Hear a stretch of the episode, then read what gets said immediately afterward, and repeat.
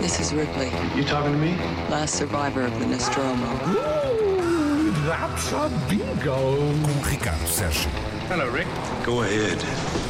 Make my day. Ripley and Rick, é o que me apetece dizer sempre. Eu faço Rick de Ripley Ripley. e tu fazes de Rick, pode ser? Por menos pensei, por menos pensei que quisesses que eu fizesse da Alien.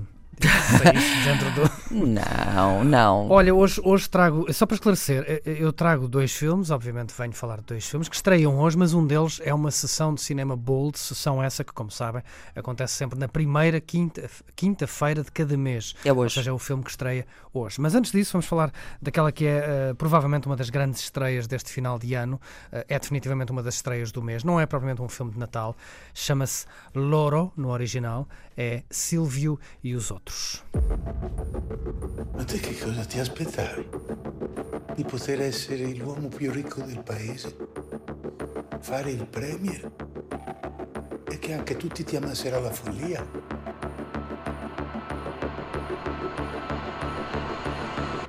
Sì, io mi aspettavo proprio questo.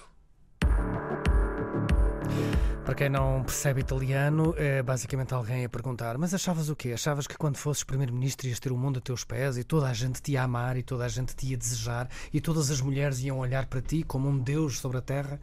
Responde Silvio: Sim, era exatamente isso que eu pensava. Silvio Berlusconi. Silvio Berlusconi. Apesar de nunca ouvirmos o nome Berlusconi no filme. Não é preciso. Não é preciso. É o novo filme de Paolo Sorrentino, que já nos deu a grande beleza, que nos deu este No Outro Lugar com uh, Sean Penn, que já nos deu uma série de belíssimos filmes. Deu-nos também uma série de televisão muito curiosa chamada The Young Pope. Sei que gostas de algumas boas séries de televisão. É um Esta- facto, é um facto. The Young Pope com Jude Law, é a série de Paolo Sorrentino. Volta então aos cinemas com este épico. Épico porquê? Porque o filme originalmente tem duas partes, Loro 1 e Loro 2, ah, mas a Portugal o que chega é uma versão condensada, é apenas Loro. Loro, que é também uma brincadeira de palavra, de- de Uh, porque louro em italiano quer dizer eles, mas se pusermos um apóstrofe também quer dizer o ouro, uh, e é essa brincadeira que, que- com que Paolo Sorrentino brinca ao longo das quase duas horas e meia de- deste filme.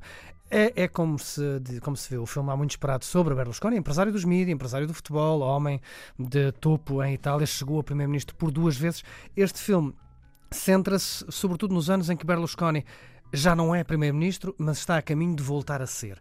Aquele momento em que ele foi deixou de ser primeiro-ministro, mas depois preparou o seu regresso à cena política. Perdão. Começa por ser um olhar afastado, ou seja, eh, passa uma boa parte do início do filme a mostrar-nos a forma absurda como certa sociedade italiana eh, olhava para Berlusconi e tudo o que essa gente era capaz de fazer para chamar a atenção dessa espécie de semideus intocável eh, que, que Berlusconi cultivava. Eh, por isso, mais do que um filme sobre a ascensão e queda, ou neste caso a queda e a nova ascensão ah, política e pessoal de, de Berlusconi, é um filme sobre, enfim, sobre as pessoas que gravitam em torno do poder, sabes? A, a busca de alguma notoriedade. Eu As escrevi- moscas, não é? Era isso mesmo que eu tinha aqui escrito e não queria dizer as moscas que gravitam à volta da, Moscas não tem dos- problema. dos- dos restos Pode ter dos- problema dos- aquilo ao redor do qual as moscas gravitam, Pois, eventualmente. E, e é, isso. É- é curioso que o filme chega numa altura em que muito se fala de outros políticos eh, da nossa praça. Este, este, bom, o ator Tony Servilho, que conhecemos dos filmes de Paulo Sorrentino, é um ator absolutamente brilhante. Dá-nos um, um Berlusconi que tanto podia ser uma espécie de Donald Trump eh, do final do século passado, como uma espécie de. É uma mistura de Donald Trump com o Joker de Jack Nicholson no Batman Tim Burton, estás a ver? Com aquele sorriso ridículo e maléfico que tanto nos. que é capaz de vender tudo a todos. Enfim. Tudo filmado de forma opulenta e épica por uh, Paolo Sorrentino. Um, uma extraordinária banda sonora. É sem dúvida um dos grandes filmes europeus a estrear em Portugal este ano e um dos grandes filmes a chegar aos cinemas neste fim de ano. Por falar em banda sonora, uh, que tal um musical de Natal com zombies? Ah,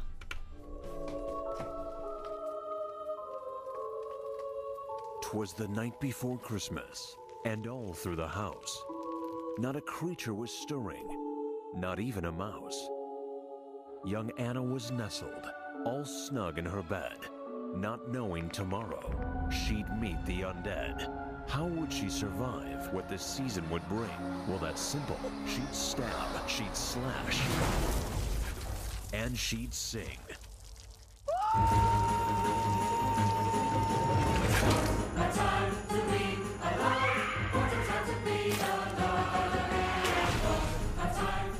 Isto é Ana e o Apocalipse, é o novo filme Bold, Cinema Bold, a estrear hoje, uh, com sessão Bold no Cinema UCI uh, El Corte Inglês em Lisboa, depois a partir de, da noite também nos cinemas no Porto.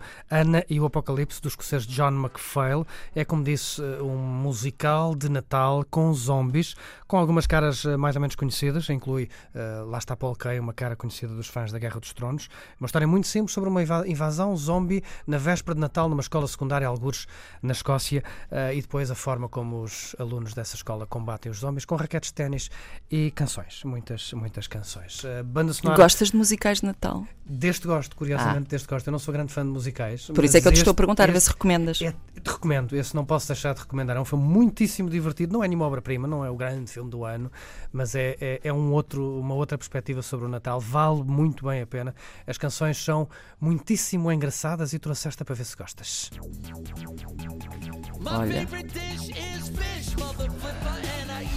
the hell of it. A nice bit of haller, but that's not the only fish they got mackerel. mackerel. I could take more than a snack full. Salmon with some jam and I could drink it by the tapful. Haddock's always radical. I eat the fins, I eat the gill. Polycarp, flounder, guppy, all fish is delicious to me.